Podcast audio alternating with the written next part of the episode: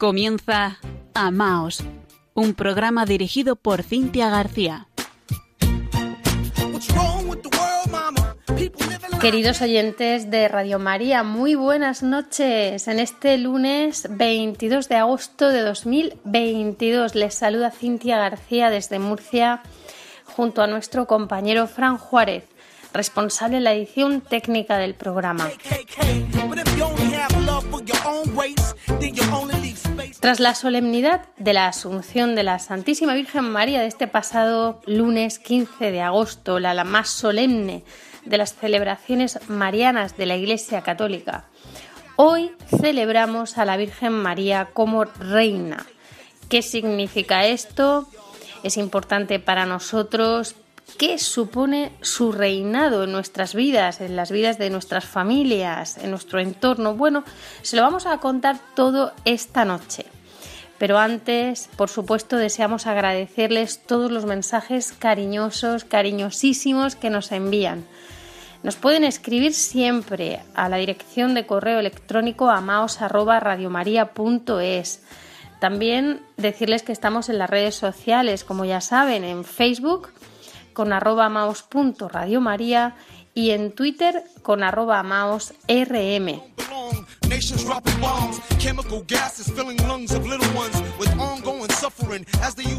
También les recordamos que pueden volver a escuchar los programas ya emitidos anteriormente gracias a la página web de Radio María España.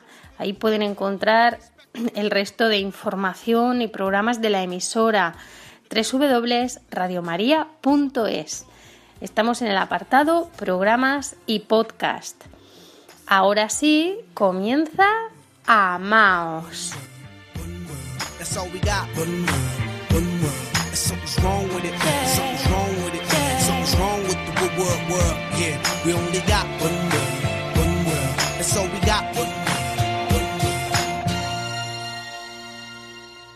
María Reina. Es la fiesta litúrgica que celebramos hoy en la octava de la Asunción.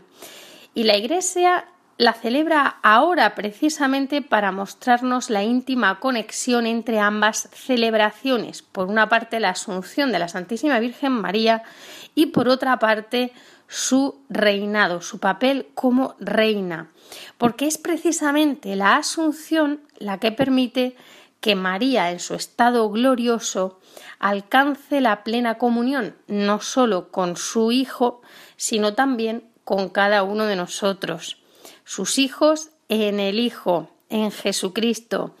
Ella que conoce todo lo que sucede en nuestra existencia y que de verdad nos sostiene con su amor materno en las pruebas de nuestra vida. Pues son dos grandes misterios marianos, la Asunción y el reinado de María Santísima, y así los meditamos cuando oramos el Santo Rosario, ¿verdad? En los misterios gloriosos, ¿verdad? El cuarto, el quinto misterio glorioso.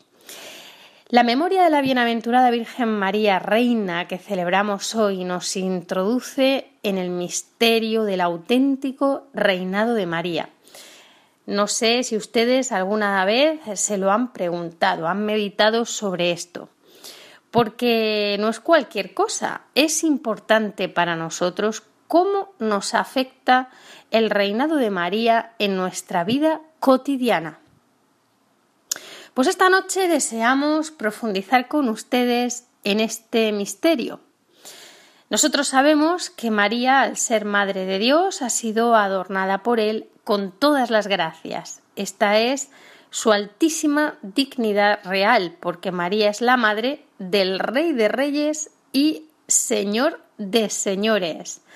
María ha sido, por tanto, constituida como reina y señora de todo lo creado, de los hombres y de los ángeles. Y cuando decimos todo lo creado, nos referimos a una soberanía universal.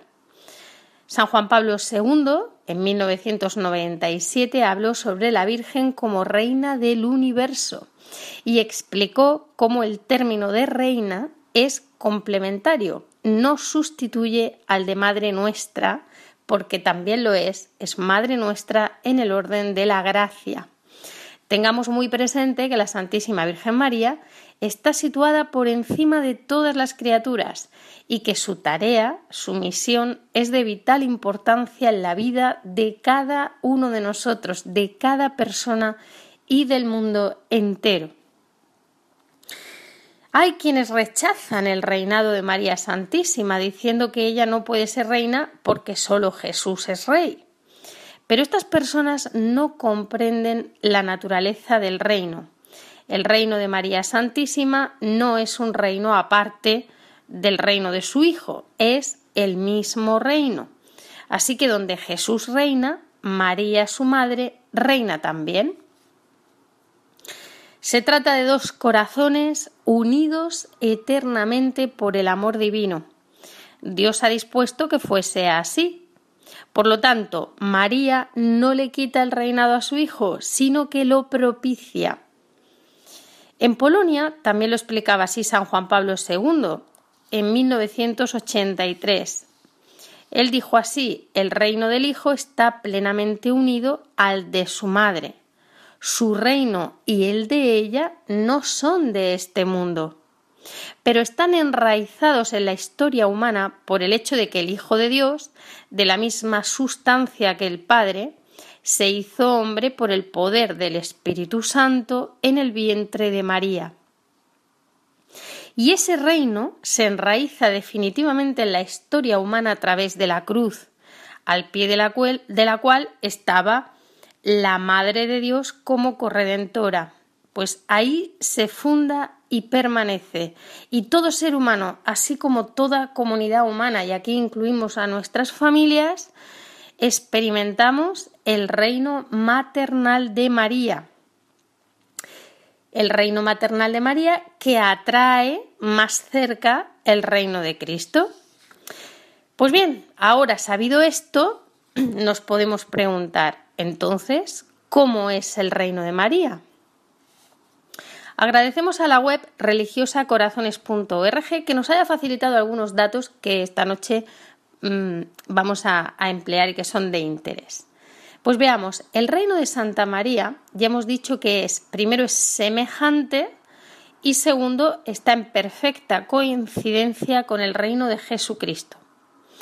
Por lo tanto, no es un reino terrenal y temporal, sino que es más bien un reino eterno y universal? Así dice el prefacio de la Misa de Cristo Rey. Reino de verdad y de vida, de santidad, de gracia, de amor y de paz. Por lo tanto, el reino de María es, en primer lugar, un reino eterno, porque existirá siempre y no tendrá fin.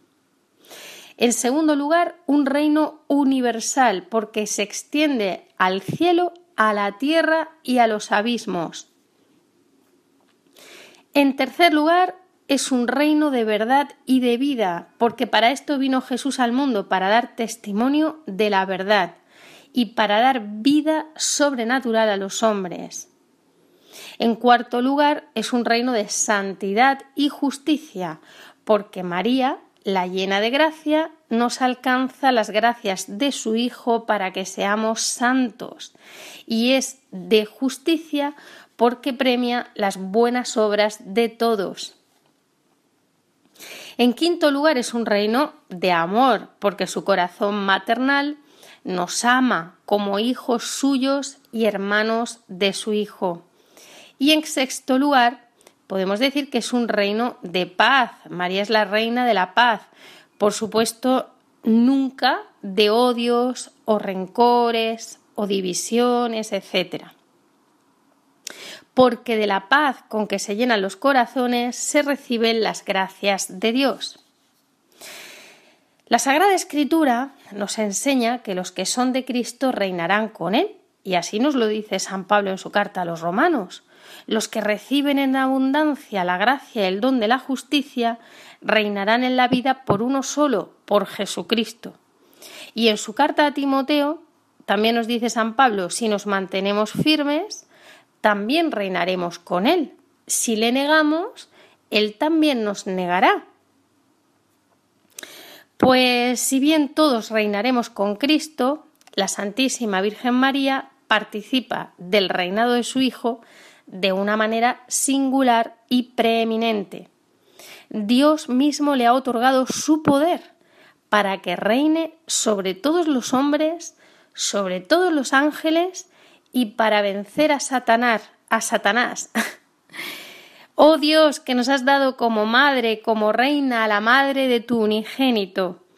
Concédenos por tu misericordia, por su intercesión, el poder llegar a participar en el reino celestial de la gloria reservada a tus hijos. Amén.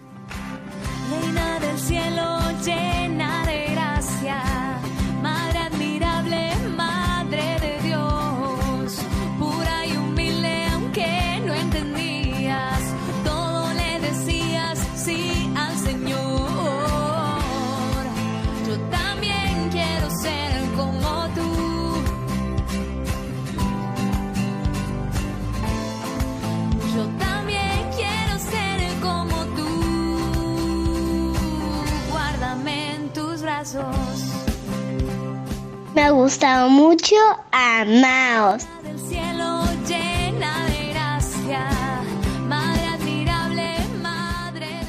Seguimos en Amaos desde el corazón inmaculado de la Reina del Cielo y meditando sobre el reinado de María, vamos a narraros algún testimonio real de los que ya sabemos que os gustan.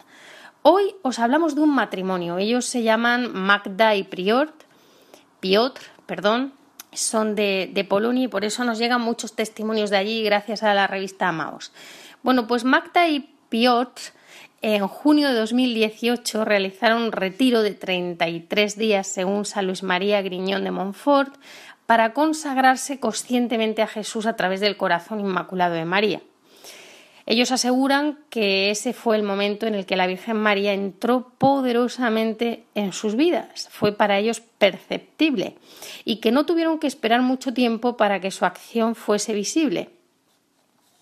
En un primer momento decidieron visitar Medjugorje esperando milagros, todas esas maravillas que la gente cuenta de aquel lugar, el sol dando vueltas, la fragancia siempre presente de violetas y rosas, pero la verdad es que ellos no encontraron nada de eso. Su estancia en Medjugorje estaba a punto de finalizar y tenían previsto quedar con un canadiense que estaba afincado allí. Durante su encuentro, este hombre de Canadá les contó la historia de su vida y en un momento dado se acercó a ellos y les puso un rosario en la mano. Les dijo que había sido bendecido en una de las supuestas apariciones. Ellos pensaron, qué bien, tenemos un rosario especial. Por la tarde nos cuentan sobre las 5.40, ¿no? Las 6 menos 20 de la tarde, que por cierto aseguran ellos que es el momento en el que la madre hace sus apariciones allí. Eh, les recuerdo que aún no están reconocidas por la Iglesia, aunque la Iglesia sí que permite las peregrinaciones a este lugar.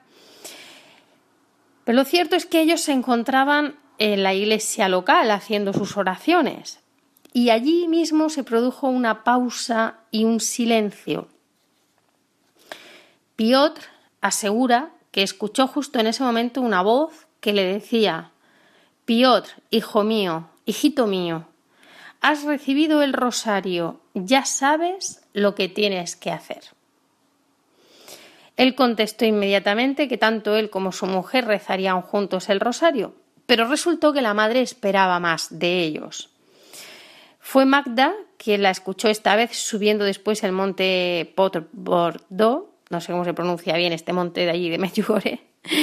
Ella subía eh, con el rosario y bueno, la escuchó en su corazón, digamos, ¿no? Fue esa inspiración fuerte interior eh, por la que Magda entendió que ese rosario no era solamente para ellos, sino que el propósito, lo que la madre quería es que ellos ayudasen a más personas y que además ayudasen a iniciar la devoción de los cinco primeros sábados de mes, esta devoción reparadora del corazón inmaculado de nuestra Madre en su parroquia. Esto sí que es curioso porque Magda no estaba pensando en eso en ningún momento, ¿no? O sea que sí que le vino esta, esta inspiración de un modo fuerte, ¿no? Intenso. A la vuelta de la peregrinación se reunieron con su párroco, le contaron toda esta historia del rosario y recibieron su permiso para actuar. Todas las comunidades de su parroquia acordaron por unanimidad ayudar a organizar estos encuentros de oración mariana y de este modo el rosario comenzó a unir a los feligreses alrededor del Inmaculado Corazón de María, independientemente de que perteneciesen a un carisma, asociación u otro. El primer sábado del mes de noviembre iniciaron la primera misa de reparación. Iba a ser una mañana de reparación al Corazón Inmaculado de María. Se reunieron allí un gran número de fieles, devotos de la Virgen, que buscaban una oportunidad para reparar las ofensas cometidas contra su Inmaculado Corazón por sus pecados y los pecados del mundo entero. Pero la cosa no acabó ahí, y es que gracias al rosario en la parroquia se iniciaron más grupos. Ellos notaron todos mayor unidad y transformación y notaron frutos. El hecho de abrir la puerta a la Virgen María en sus comunidades, pues también llevó a que muchas personas iniciasen ese retiro de 33 días para consagrarse a Jesucristo a través del Inmaculado Corazón de María, según San Luis María Griñón de Montfort. Estas personas lo hicieron por atracción, nadie les forzó ni les obligó a nada. Veían la transformación en las vidas de, de Magda y de Piotr y que María había realizado en tan poco tiempo hechos tan importantes y bueno, ellos comenzaron a anhelar esta gracia. Magda recuerda unas palabras muy importantes que le dijo su padre espiritual cuando la preparaba para la consagración al principio. Él, le había, este sacerdote le había dicho ahora el volante de tu vida que sostienes con tanta fuerza se lo vas a dar a María y pasarás al asiento del copiloto. Ella se convertirá en tu chofer que te llevará a Jesús por el camino más corto, aunque no el más fácil. Y esto es justo lo que empezó a suceder, dicho por ella misma. Antes, eh, ella dice así, antes no podía ni siquiera imaginar el no poder decidir sobre los asuntos importantes de mi vida, ni la posibilidad de dejarlos en manos de María, aceptando lo que ella eligiese por mí. Pero ahora, cada día veo cómo mi confianza crece y disminuye mi miedo y perplejidad sobre cómo resolver cada asunto. Se lo entrego todo a María y mi madre me cuida y se ocupa de todo. Magda nos sigue diciendo, la Virgen me sugiere una idea, yo trato de empezar la tarea y ella desde el principio toma el asunto en sus manos. Yo tan solo soy una iniciadora con un rosario en la mano. Y nos cuenta un, testimonio propio. Dice, así nos pasó la preparación de un retiro online, de estos que se hacen por ordenador ahora, que se han puesto muy de moda tras la COVID. Dice, bueno, que iban a preparar un retiro online de 33 días llamado Un Corazón, también con la consagración a Jesucristo a través del corazón inmaculado de María. Y Magda se preguntaba en el silencio de su corazón cómo ella, que no tenía que no sabía nada de tecnología ni de informática, pues iba a poder supervisarlo todo. Ella dice, no iba a poder hacerlo. Se lo entregué todo a María y le dije, Madre, si tú quieres, ayúdame a organizarlo todo bien, dime lo que tengo que hacer. Le entregué mis manos, mi tiempo, mi entusiasmo, y ella lo dirigió todo de tal manera que puso en mi camino al padre Marcin y a un grupo de personas con los talentos necesarios para organizar ese retiro. El día 29 de ese mismo mes de noviembre, el retiro online Un Corazón empezó a latir y nuestros corazones, corazones se llenaron de alegría al ver cómo la Virgen se servía de nuestros talentos, dejándonos guiar por Dios para hacer que la obra de María cobre vida tanto en línea como en forma de libro, que fue posterior. Piotr y Magda aseguran que su vida es una serie de sorpresas, de nuevas tareas que no tienen miedo de asumir porque saben que María estará con ellos y que ella se encargará de todo. En su testimonio para la revista Amaos nos animan a entregarnos también a María, a consagrarnos a ella. Dicen, cada uno de nosotros recibió el testamento de Jesús en la cruz. Ahí tienes a tu madre. Eh, leemos en el Evangelio de San Juan. Toda madre se preocupa solícitamente por su hijo. Del mismo modo, María se preocupa por nosotros. Cada uno de nosotros es su hijo con independencia de su edad, de su procedencia, de su condición social. A cada uno de nosotros le confiere su poderoso amor maternal. Lucha por cada uno como una leona, nos cubre y protege con su cuerpo para que seamos invisibles para Satanás. No tenemos ningún motivo para dudar de su amor y ternura. Podemos sentir cómo lucha por nuestra causa cada día y nos protege del maligno. Y eso nos infunde coraje porque sabemos que mientras María nos sujeta la mano, todo irá bien. Bueno, pues vemos que este testimonio de Piotr y Magda es un ejemplo de vida donde María reina. Ellos acogieron el reinado de María en sus vidas y desde su libertad y con plena conciencia realizaron su consagración a ella y por medio de ella a Jesucristo. La reina del cielo no se hizo esperar y enseguida manifestó sus deseos para la vida de este matrimonio. Vamos a recordarlos porque nos sirven también a nosotros. Primero que viviesen una comunión de vida y amor con ella. Recordemos que es que les puso el rosario en la mano. Por lo tanto, en segundo lugar, que orasen el Santo Rosario juntos como matrimonio. Y en tercer lugar, que se abriesen a los demás, que no se quedasen cerrados en ellos mismos, que se abriesen a los demás, a su prójimo.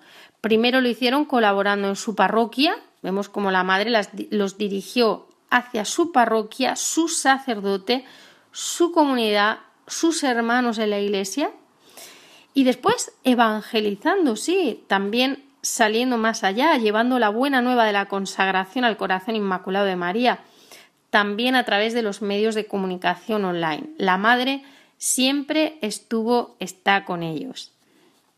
Bueno, pues esta noche el testimonio de Piotr y Magda puede ser una inspiración para que muchos matrimonios y familias entren de lleno a servir a la Reina del Cielo siguiendo este ejemplo.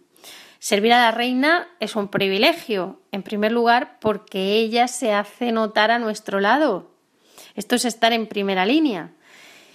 Y me parece destacable el hecho de que Magda recibiese el encargo de iniciar la devoción de los primeros sábados de mes en su parroquia, porque esta devoción está unida a la espada de dolor que atraviesa el corazón de nuestra Madre Santísima. Nosotros eh, lo sabemos por Sor Lucía, esta pastorcita de, de Fátima que vivió hasta los 97 años que se lo reveló Jesús en una aparición junto a su madre que tuvo lugar en España, en Pontevedra, el 10 de diciembre de 1925.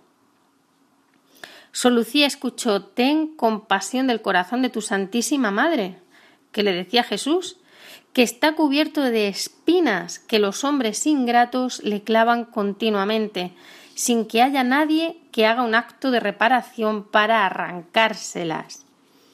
Sor Lucía asegura que la Virgen María dijo, tú al menos procura consolarme, que es lo que nos dice hoy a cada uno de nosotros, hijos míos, si estáis escuchando esto, pues tú, tú que nos escuchas hoy, esta noche, tú al menos procura consolarme y di, o sea, di, eh, propaga también, evangeliza, vívelo tú, pero di, di que prometo ayudar a la hora de la muerte con todas las gracias necesarias para la salvación a todos aquellos que en el, en el primer sábado de cinco meses consecutivos acudan a la confesión y reciban la Sagrada Comunión. Recen cinco misterios del rosario y además me acompañen durante un cuarto de hora mientras meditan en los misterios del rosario con la intención de hacer reparación. Como esto fue una petición de nuestra madre, pues vamos a, profundizar un poquito en ella, ¿Por qué deben ser cinco primeros sábados de reparación? Sor Lucía nos dice que le respondió Jesús a esta pregunta y le dijo, porque hay cinco tipos de ofensas y blasfemias pronunciadas contra el Inmaculado Corazón de María.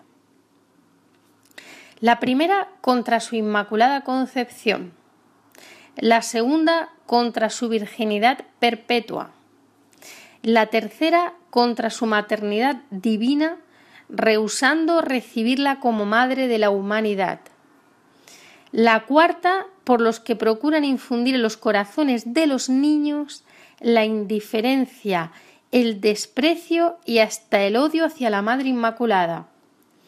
Y la quinta por los que la insultan directamente en sus sagradas imágenes.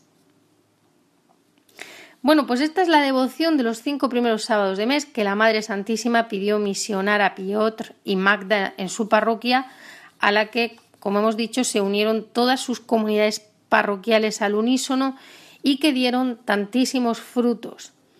Recordemos que el 13 de julio de 1917 la Reina del Cielo dijo a los tres pastorcitos en Fátima ¿Habéis visto el infierno a donde van las almas de los pobres pecadores? Dios quiere salvarlos. Dios quiere difundir la devoción a mi inmaculado corazón en el mundo. Si se hace lo que os digo, muchos se salvarán del infierno y habrá paz en el mundo. Yo creo que estas palabras conviene recordarlas y, recordarlas a diario. Dios quiere salvar a los pobres pecadores y para ello quiere difundir esta devoción al corazón inmaculado de la Reina del Cielo en todo el mundo y si de verdad lo hacemos, muchos se salvarán del infierno y además habrá paz, habrá paz en el mundo. Bueno, pues esta es la devoción que nuestra Madre quiere, precisamente porque Dios la quiere y, es la devoción a su Inmaculado Corazón. Y ella es la reina de todo lo creado. Pero Dios no fuerza nada. ¿eh? Dios nos invita, pero respeta nuestra libertad.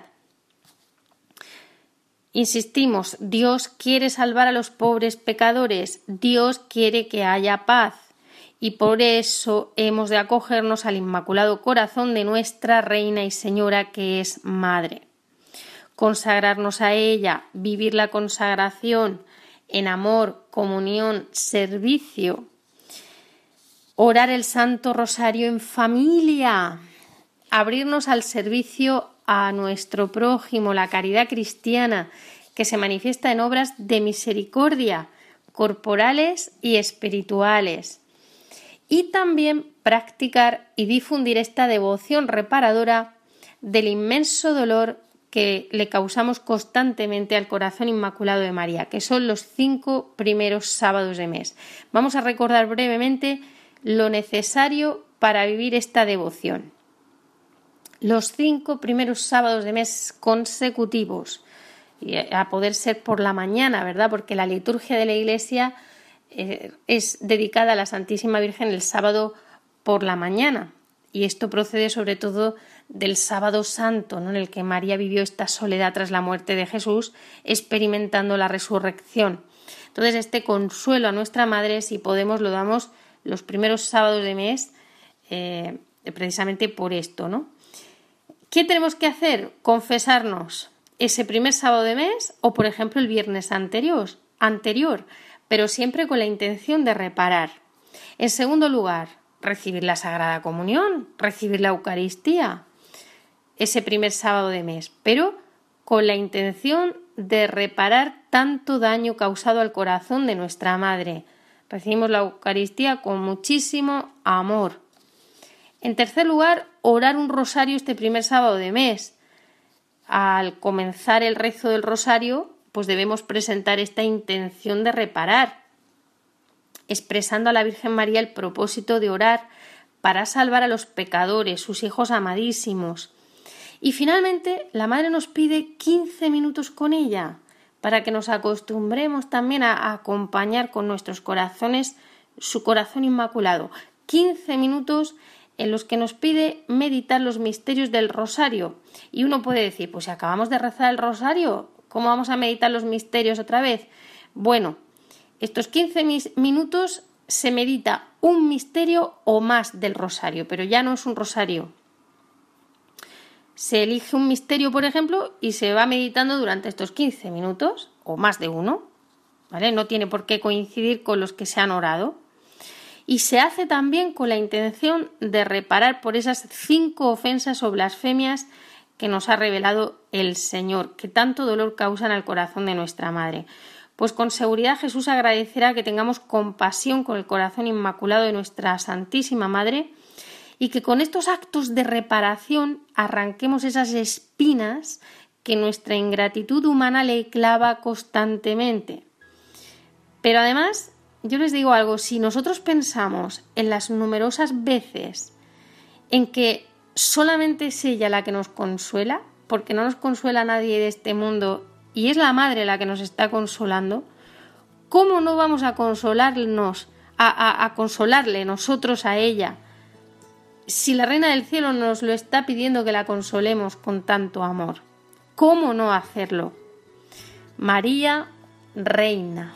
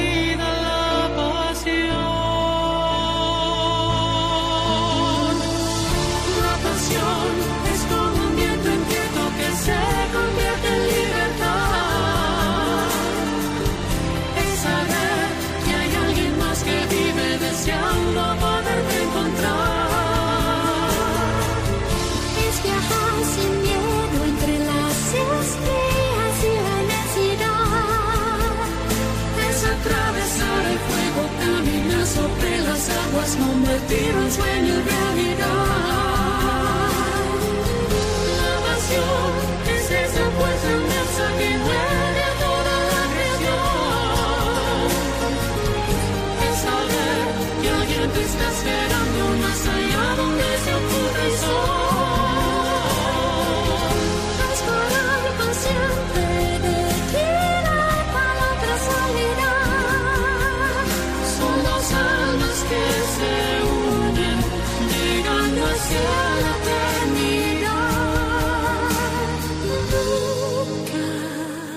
Están escuchando Amaos en Radio María.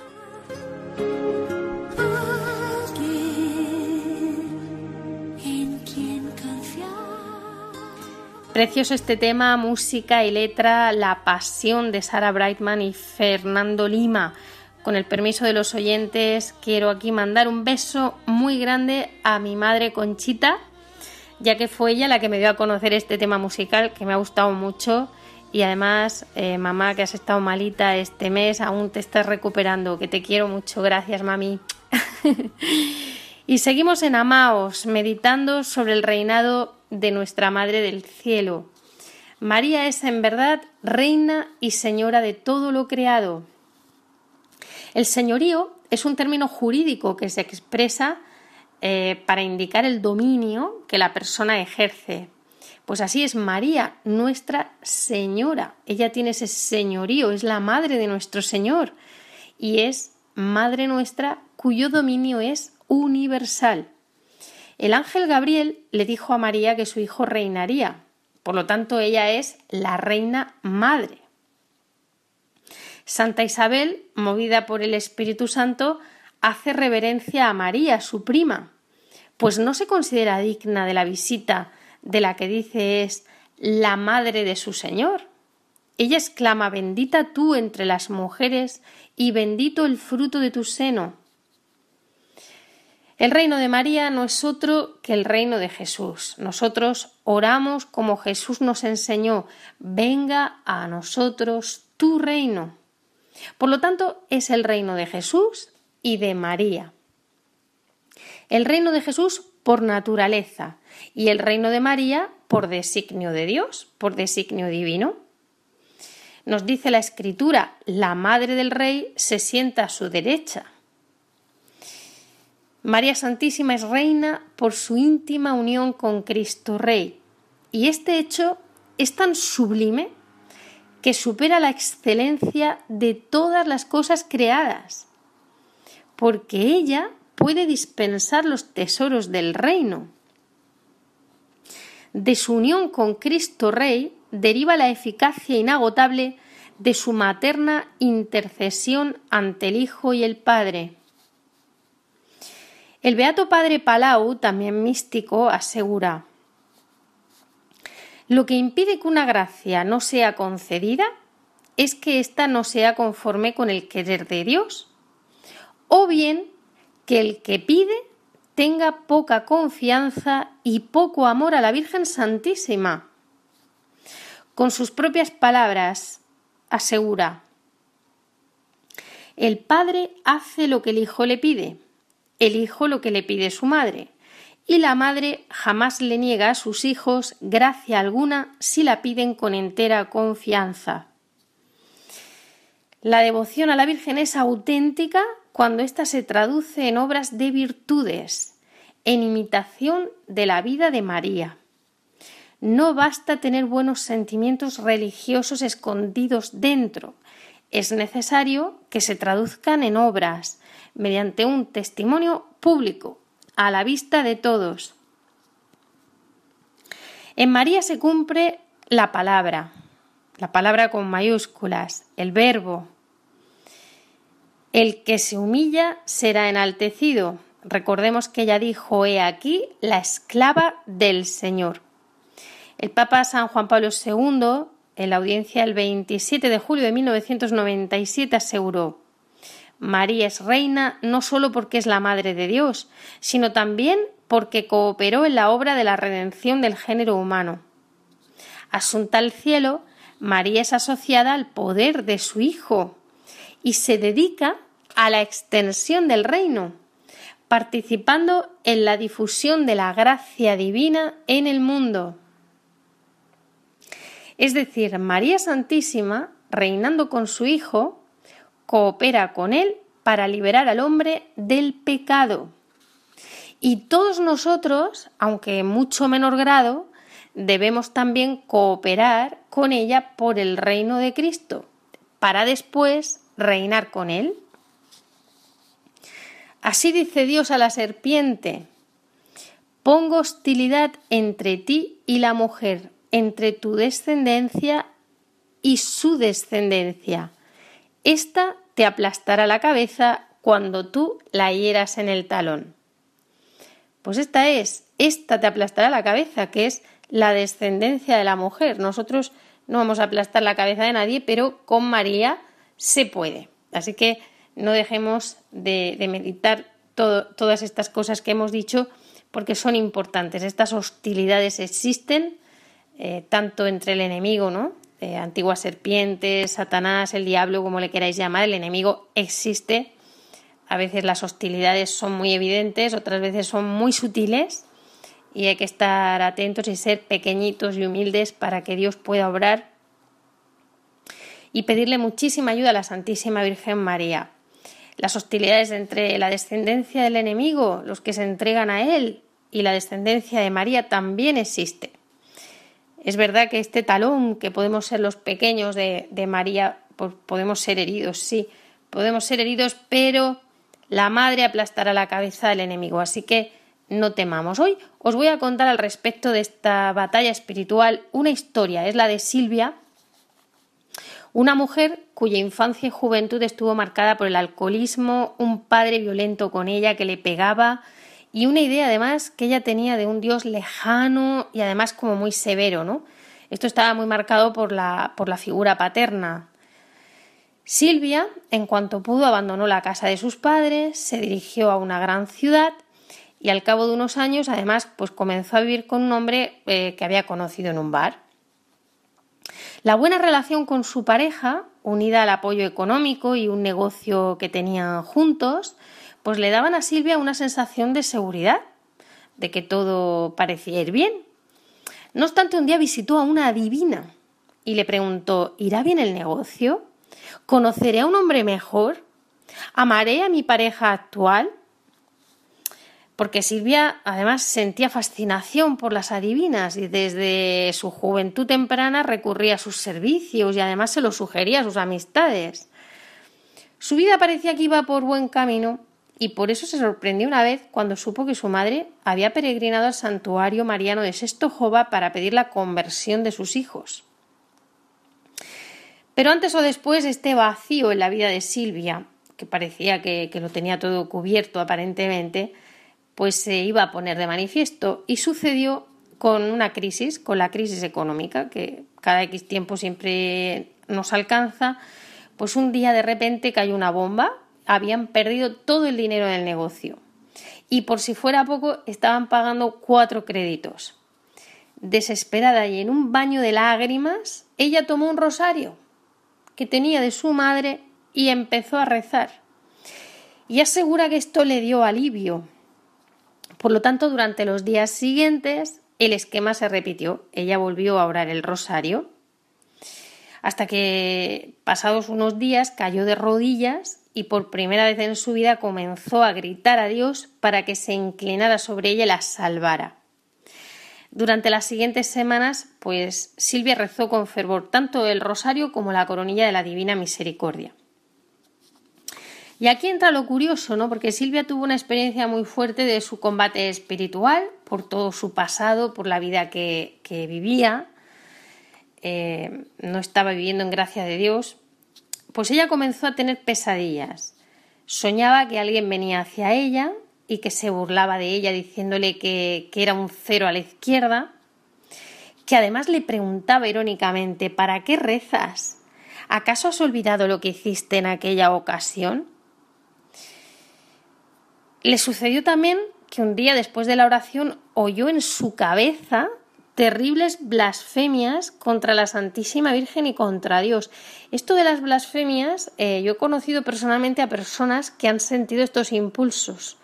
bueno, e, ella lo oyó en su cabeza, pero yo he conocido a personas que, han sentido que, algo les forzaba a blasfemar. Eh, bueno, una en concreto me, confesó que se tiró al suelo pidiéndole a la Santísima Virgen ayuda para no blasfemar contra ella, porque era algo que podía contra, eh, podía en ella misma, ¿no? Eh, sentía que no era que no era ella. Bueno, esto es terrible y son signos claros eh, de influencias, ¿no? Que son diabólicas. Bueno, pues a partir de este momento Silvia comenzó a tener miedo de dormir en su propia cama, porque claro, ya empezó a pensar que había una mala presencia en su casa y tenía tanto miedo que no quería ni acostarse a dormir, iba demorando. Una noche eh, sintió como que alguien le asfixiaba y en otra ocasión, cuando abrió los ojos, por unas décimas de segundo apenas, le pareció ver una figura horrible, no lo sabemos. Bueno, ella, Silvia por aquel entonces desconocía lo que es ese hostigamiento del demonio Incluso ella no, creía en la existencia del infierno. Trabajaba además como enfermera y no sabía a quién podía comentar todo esto que le estaba pasando, porque iban a pensar que estaba loca. Hasta que un día, como el Señor lo hace todo bien, pues entró como paciente una monja. A veces vemos a las monjas por el hospital y a lo mejor están en plena misión. Pues Silvia con confianza le contó su experiencia y le pidió ayuda y fue cuando la religiosa le puso en contacto con un exorcista, porque estos casos eh, conviene comentarlos con el sacerdote mm, que tengáis más cercano, porque o con una religiosa o con alguien para que os ponga en contacto, porque casi todas las diócesis tienen un exorcista. Durante el primer encuentro con el sacerdote, este le hizo tres preguntas, o cuatro, podemos decir, ¿no? Porque le preguntó si estaba casada por la iglesia, si se confesaba una, vez al mes, si rezaba diariamente el rosario y si leía la Sagrada Escritura, porque la Sagrada Escritura es espíritu y vida y también es una protección muy importante. Bueno, eh, Silvia respondió a todo negativo porque había rezado algunos rosarios, pero tampoco lo rezaba diario. Y fue entendiendo que durante toda su vida ella no se había fortalecido con la gracia de Dios y por lo tanto estaba bastante indefensa ante la actuación del maligno y le tenía como todas las puertecitas abiertas. Entonces el sacerdote le explicó en primer lugar que debía invitar a Cristo a su relación, contrayendo el sacramento del matrimonio y rompiendo con su vida de pecado grave. Además, el sacerdote oró por ella. Silvia recuerda que le sucedió algo increíble saliendo de esta visita al exorcista. Estaba esperando el autobús junto a la monja que le había acompañado cuando un hombre desconocido, escuálido, de aspecto tétrico, esto parece de película, dice que la miró y le echó una maldición, así de golpe, en plena calle, y que ambas mujeres escucharon asustadas, porque además la llamó por su nombre, le dijo Silvia, yo te lo aseguro, te voy a golpear, te acordarás de mí. El recuerdo de esta escena atormentó a Silvia mucho tiempo y por esta razón pues perseveró más en la oración con mucho fervor. A veces no sabemos por qué Dios permite algunas cosas, pero seguro que sacó un bien mayor. La religiosa le dio a Silvia la revista de Amaos donde encontró un artículo sobre la novena de Pompeya. Eh, no sé si conocéis o han oído hablar nuestros oyentes de la novena de Pompeya. Bueno, pues se trata de orar el Santo Rosario durante 54 días seguidos, 27 días por una petición y otros 27 en acción de gracias se obtenga o no lo que se pide. Pues Silvia tras leerlo se sintió llamada a orarla y se convirtió en su oración continua durante tres años enteros. Primero la hizo por el hombre con el que vivía, después por las almas del purgatorio. La siguiente la hizo por su hermano extraviado y después por distintas personas necesitadas. Cuando la rezaba, asegura que oía sin parar blasfemias en su mente, pero que con el tiempo se fueron haciendo más débiles. Y bueno, esta lucha espiritual agotaba a Silvia como si realizase un trabajo físico. Claro, uno no nota la lucha espiritual cuando está con el enemigo en el mismo camino, ¿no? Decía el santo cura de Ars que si no te encuentras al demonio de frente es porque vas caminando en la misma dirección que él. Bueno, uno no tiene que asustarse, ¿no? El poder siempre es de Dios, pero hay que vivir en gracia de Dios y hay que orar y hay que cerrar puertas que, por las que nos pueda eh, atacar el enemigo, ¿no? No le vamos a poner las cosas fáciles. Bueno, pues sucedió que durante el primer año de la novena, Silvia se confesó, hizo una confesión sacramental general con el sacerdote y además contrajo el sacramento del matrimonio. O sea, comenzó a poner en orden su vida y los buenos frutos aparecieron muy pronto. El primer fruto fue la gracia de la conversión que alcanzó al marido de Silvia, y entonces los cónyuges comenzaron a rezar juntos, eh, pero no de manera forzada, sino que se trataba de un verdadero cambio interior. El matrimonio recibía el cuerpo de Cristo y confesaba regularmente. Aún así, una noche Silvia soñó que echaba como largas agujas, agujas por la boca. Y cuando por la mañana se lo comentó a su marido, supo que él había soñado esa misma noche que de su boca salía estiércol, o sea, algo asqueroso. Lo hablaron con un sacerdote y éste les pidió que no abandonaran jamás la oración, especialmente el Santo Rosario. Luego llegaron otras pruebas, porque a Silvia le apareció un quiste en el ovario. Ella dice que no sabía si cambiar el destino de sus oraciones y empezar a pedir por su propia salud. Pero decidió no hacerlo y seguir intercediendo por otras personas. Al cabo de un año, precisamente en el último día de la novena que ella estaba haciendo por la conversión de los pecadores, Silvia estaba en la sala de urgencias del hospital. Bueno, pues sucedió también algo increíble. De repente un paciente que estaba allí le regala una Biblia. Y una mujer que también acompañaba en la sala de espera, pues le, le aconsejó que abriera la Biblia a ver qué palabra le dirigía a Dios. Silvia oró un poquito antes, antes de abrir la Biblia, y dijo, Dios mío, ¿qué quieres decirme? Después abrió la Biblia y sus ojos se fijaron en un capítulo que se llamaba Perseverancia en la oración. Y en él estaba escrito, ¿Qué padre entre vosotros, si su hijo le pide un pez, le dará una serpiente en lugar del pez? Es un bonito, ¿verdad? Un bonito versículo del Evangelio que es muy hermoso porque habla de la bondad de Dios. Cuando el Señor dice, si vosotros que sois malos dais cosas buenas a sus hijos, pues cuánto más el Padre del cielo, ¿no? Dará cosas buenas a sus hijos, a quien se lo pida. Y por supuesto dará el Espíritu Santo, que, que nos protege, que nos fortalece, que nos consuela, que, nos, que viene con todos sus dones, ciencia, sabiduría, inteligencia, piedad, temor de Dios. Bueno, pues con todo esto Silvia se había fortalecido espiritualmente y bueno, pues ya iba superando distintas pruebas. Pues no se lo van a creer, el espíritu maligno no se daba por vencido con ella. Durante un año, cada vez que Silvia quería comulgar se mareaba, se sentía mareada. Y la prueba más fuerte fue que durante un cierto tiempo estuvo con, con pensamientos de suicidio. Este ataque tan fuerte ya fue el último, ¿no? Eh, Dios no permaneció indiferente a su oración confiada y también puso en su camino a la persona adecuada que la apoyaba espiritualmente, ¿no? Con la oración, como hacen muchas hermanas nuestras de, de clausura, a las que tenemos que bendecir cada día porque dan la vida por las necesidades de la Iglesia, nos apoyan, yo les mando a todas, tengo algunas hermanas que, a las que, bueno, es que es ese servicio impagable, ¿no? Porque rezan por nosotros y nos están protegiendo espiritualmente. O sea, que Dios las bendiga, se lo pague siempre. Los frutos milagrosos de la oración de Silvia eh, fueron sucediéndose. Ella perdonó a su padre, comenzó incluso a rezar por él junto con su madre, junto a su marido.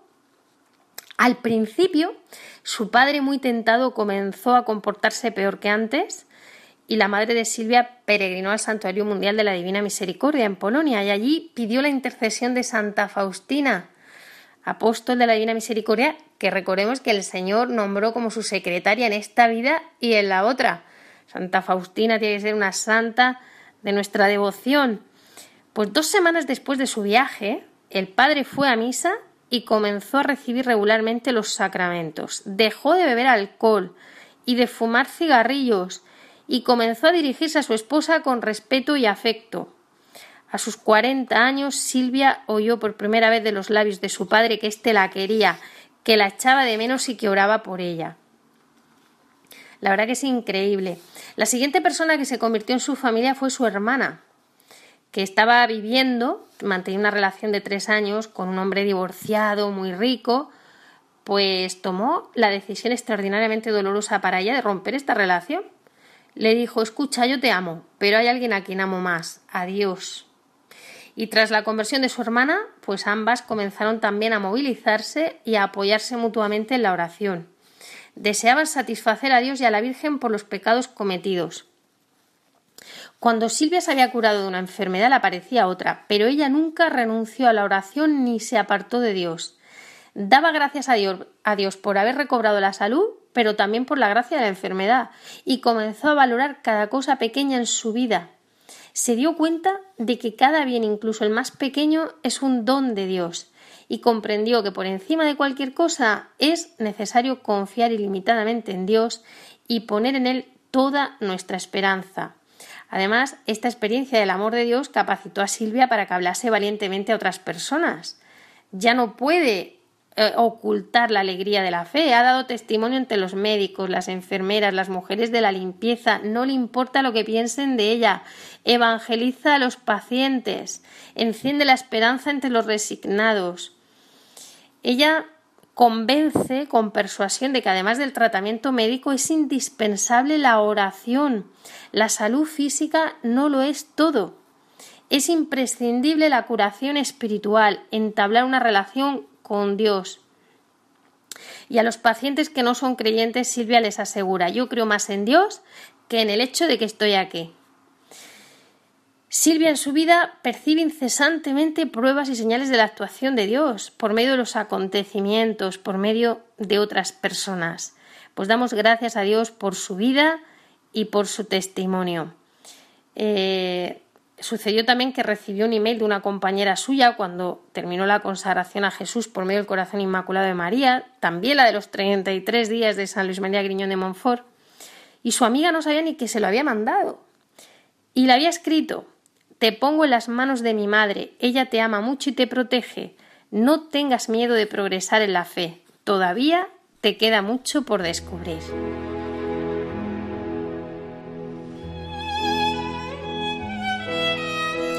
Cerramos este programa con una oración como es habitual. En esta ocasión a María Reina. Oremos.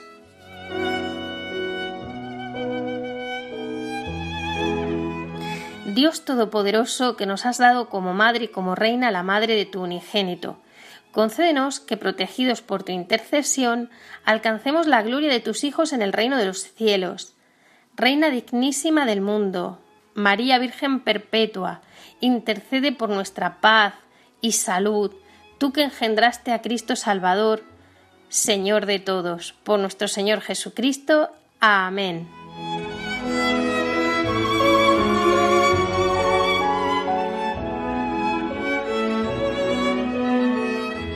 Gracias por su compañía. Esperamos que nos escriban con sus opiniones, preguntas, sugerencias, todo lo que nos quieran contar.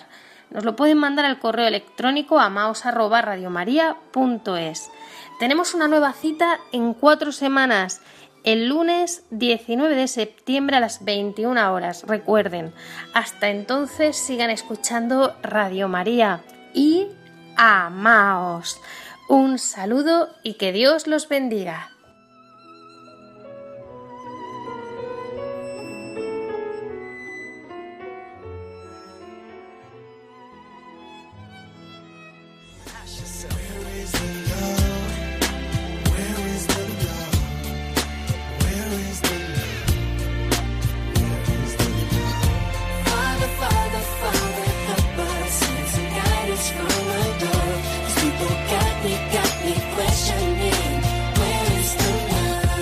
Escuchado Amaos, un programa dirigido por Cintia García.